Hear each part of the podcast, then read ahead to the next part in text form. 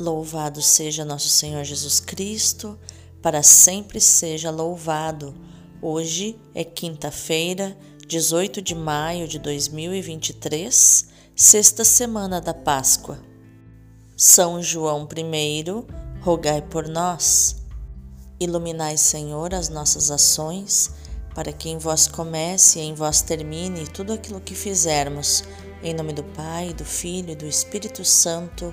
Amém. Rogai por nós, ó Santa Mãe de Deus, para que sejamos dignos das promessas de Cristo. A primeira leitura de hoje é Atos dos Apóstolos, capítulo 18, versículos do 1 ao 8. Naqueles dias, Paulo deixou Atenas e foi para Corinto. Aí encontrou um judeu chamado Áquila, natural do Ponto, que acabava de chegar da Itália e sua esposa Priscila, pois o imperador Cláudio tinha decretado que todos os judeus saíssem de Roma. Paulo entrou em contato com eles, e como tinham a mesma profissão, eram fabricantes de tendas, Paulo passou a morar com eles e trabalhavam juntos. Todos os sábados, Paulo discutia na sinagoga, procurando convencer judeus e gregos. Quando Silas e Timóteo chegaram da Macedônia, Paulo dedicou-se inteiramente à palavra, testemunhando diante dos judeus que Jesus era o Messias. Mas, por causa da resistência e blasfêmias deles, Paulo sacudiu as vestes e disse: Vós sois responsáveis pelo que acontecer. Eu não tenho culpa. De agora em diante vou dirigir-me aos pagãos.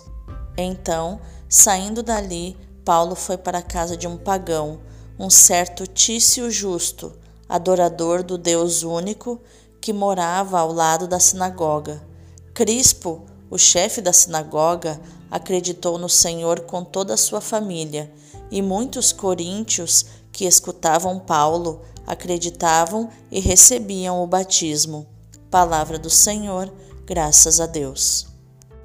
O responsório de hoje é o Salmo 97 ou 98, versículos do 1 até o 4.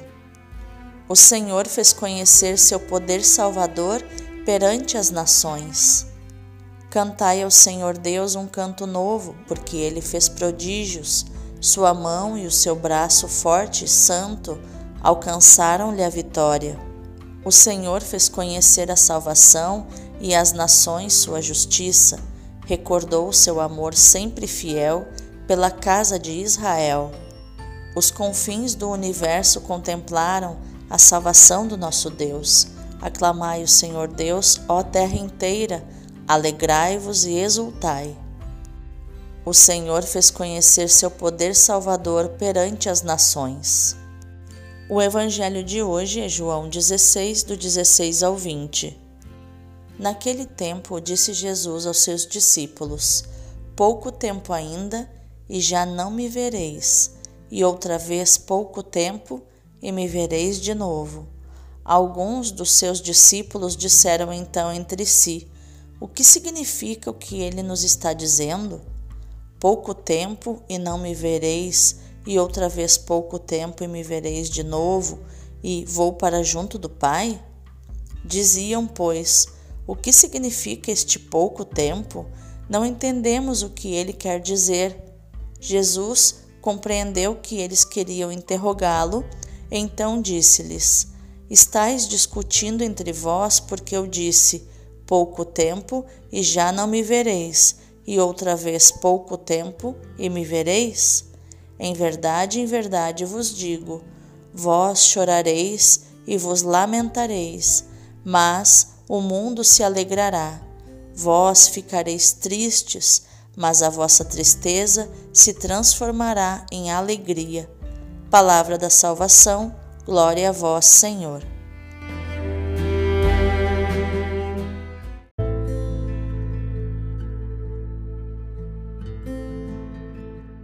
Vejamos o contexto das leituras de hoje.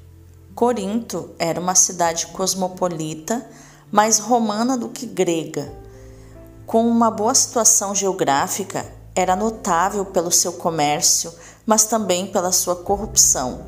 Pela palavra que já foi anunciada, surgiu uma das comunidades cristãs mais florescentes. Todavia, essa mesma comunidade também veio a dar grandes desgostos a Paulo. A atividade de Paulo em Corinto foi mais complicada do que Lucas deixa supor. Neste texto, o autor dos Atos dos Apóstolos nos revela alguns pormenores da vida cotidiana de Paulo e dos primeiros evangelizadores. O apóstolo sabe um ofício, ser fabricante de tendas, e o exerce, coisa considerada indigna de um homem culto entre os gregos, mas habitual entre os rabis de Israel, para quem o trabalho era uma boa ocasião para estar com as pessoas e ensinar. Paulo habita com um casal de judeus expulsos de Roma por Cláudio pelos anos 49 e 50 da nossa era. Com a chegada de Silas e Timóteo, Paulo dedica-se exclusivamente à pregação. Começa sempre pelos judeus e só depois de ser recusado mais uma vez é que se volta para os pagãos. Lucas parece continuar preocupado em justificar a passagem aos pagãos. Mas, como sempre acontece, há alguém, mesmo entre os judeus, que acolhe a palavra. Desta vez, é o próprio chefe da sinagoga com a sua família e começa a colheita abundante entre os pagãos. Já no Evangelho, Jesus diz duas frases: Ainda um pouco e deixareis de me ver, e um pouco mais e por fim me vereis. Estas frases são, no mínimo, ambíguas. Como entendê-las corretamente?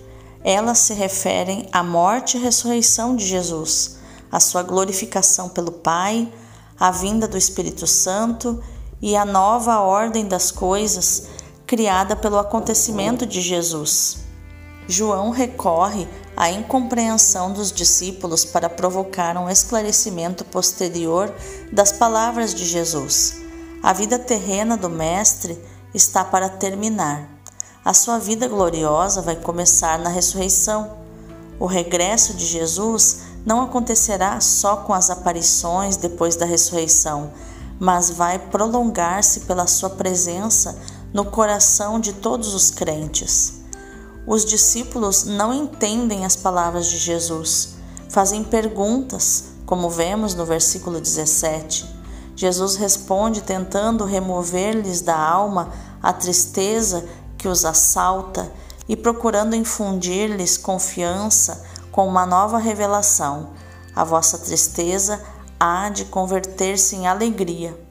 Depois da tormenta virá a calmaria. A alegria surgirá da mesma causa que provocou a tristeza. Mas vamos meditar mais profundamente nas leituras de hoje.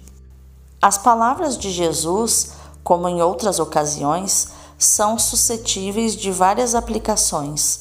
Com uma frase enigmática, Jesus falou de um tempo em que os discípulos não o hão de ver e de outro tempo em que o verão, porque ele vai para o Pai. Estas palavras são pronunciadas durante o discurso de adeus e aplicam-se, em primeiro lugar, à paixão e à morte de Jesus. Os discípulos vão deixar de vê-lo brevemente, porque estará no sepulcro. Será um tempo de tristeza para os amigos de Jesus e um tempo de triunfo para os seus inimigos, a vez de chorar e lamentar-vos, ao passo que o mundo há de se alegrar. Todavia, a ausência de Jesus durará pouco. Ao terceiro dia, ele ressuscitará. Os discípulos encheram-se de alegria por verem o Senhor. Anota João ao descrever a aparição de Jesus na tarde do primeiro dia da semana, como vemos em João 20, 20. Estas palavras também se aplicam ao mistério da Ascensão e do Pentecostes. Ao subir ao céu, Jesus deixa de estar visivelmente entre os seus, mas no Pentecostes inaugura uma nova forma de presença no meio deles, na igreja O Espírito Santo torna Jesus presente no coração dos fiéis e na comunidade dos mesmos. Já não o vem como durante a vida terrena, nem sequer como nas aparições depois da ressurreição, mas o vem com o olhar do coração, onde o Espírito o torna presente, e mais uma vez a tristeza se transforma em alegria. As formas de presença de Jesus entre os seus discípulos vão se transformando, tornando-se cada vez menos gratificantes sob o ponto de vista humano, mas bem mais profundas, produzindo alegria e paz cada vez maiores. A presença do Espírito estabelece os discípulos na alegria, na paz e no amor. Mas as palavras do Senhor podem aplicar-se também à nossa vida. A ausência, presença de Cristo marca o ritmo da nossa vida espiritual. Se é verdade que temos fases em que sentimos a sua ausência, também é verdade que depois de cada uma delas voltamos a sentir a sua presença de um modo novo. Essas fases de ausência-presença fazem crescer a nossa relação com Ele. Quando experimentamos a tristeza da sua ausência, nos perguntamos sobre as razões da mesma e lançamos mão dos meios para o reencontrar. Por outro lado, Jesus quer nos dar a alegria de reencontrarmos a Sua presença. A tristeza da ausência produz a alegria do reencontro. A vossa tristeza há de converter-se em alegria, ele diz no versículo 20. Há que nos lembrar deste ritmo quando estamos alegres e quando estamos tristes. Nem a alegria nem a tristeza duram para sempre. Sucedem-se para nos fazer caminhar na união a Cristo e por Ele na união com o Pai. A meta é o Pai. Quando a atingirmos, então sim, a nossa alegria será total e eternamente duradoura. O verdadeiro cristão vive alegre, manifestando a alegria e a bondade de Deus para com todos, com todas as pessoas porque o Senhor está perto, como nos diz Paulo em Filipenses 4, do 4 ao 5. O esposo, logo que chegue, o há de introduzir na alegre festa das núpcias, como vemos em Mateus 25, 10. O cristão, ele precisa ser alegre, senão ele vai ser chamado de tristão, não é verdade? A nossa alegria e a alegria de Deus é certamente consequência de uma vida boa vivida para a glória de Deus, nos bons e nos maus momentos, quando sentimos a presença do Senhor e quando sofremos com a sua ausência. Paulo nos lembra a predileção de Deus por aqueles que, em todas as circunstâncias, são generosos e vivem o amor que se sacrifica, que se oferta na relação com Ele e com os irmãos. Deus ama quem dá com alegria, Paulo diz na segunda carta aos Coríntios, capítulo 9, versículo 7. Viver e irradiar a alegria é a nossa missão de filhos.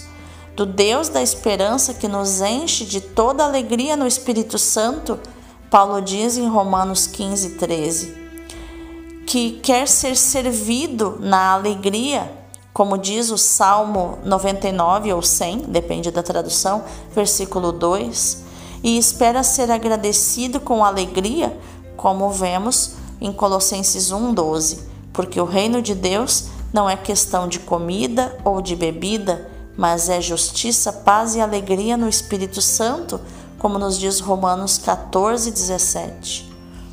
É esta, de modo especial, a nossa missão o nosso estilo de vida como comunidade Emanuel, tendo presente o exemplo do nosso fundador Padre Marco.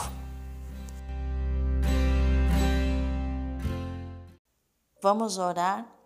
Obrigada, Senhor, pela alegria das tuas visitas. Obrigada pela tristeza das tuas ausências. Sê bendito para sempre, porque me conheces e sabes orientar a minha vida e me atrair para ti. Mas tem compaixão de mim, não me abandones demoradamente a provação, para que eu não desespere da tua consolação. Vem em meu auxílio também quando este mundo me causa excessiva satisfação, para que não me deixe inebriar por ele. Ajuda-me a buscar em ti a minha consolação e a minha alegria em todo o tempo e lugar. Amém. Agora eu te convido a contemplar as leituras de hoje pelos olhos e pelo coração do Padre Leão Deon do Sagrado Coração de Jesus.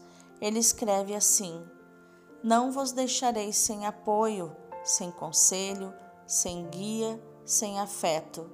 Prometo-vos o Espírito Santo para me substituir, e além disso, eu próprio virei de diversos modos.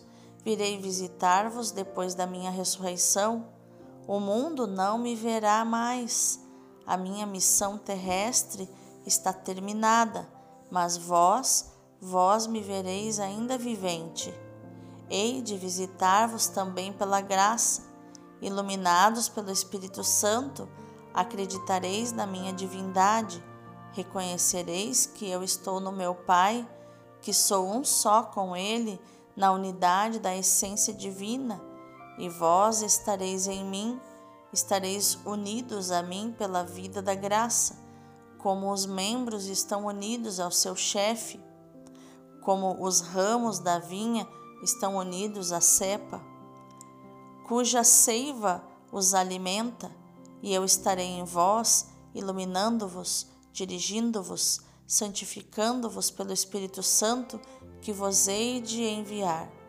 Ao deixar-vos corporalmente e segundo as aparências, não vos abandono por isso, Fico ainda convosco de diversas maneiras, pela fé, pelo amor, pela graça santificante e pela Eucaristia.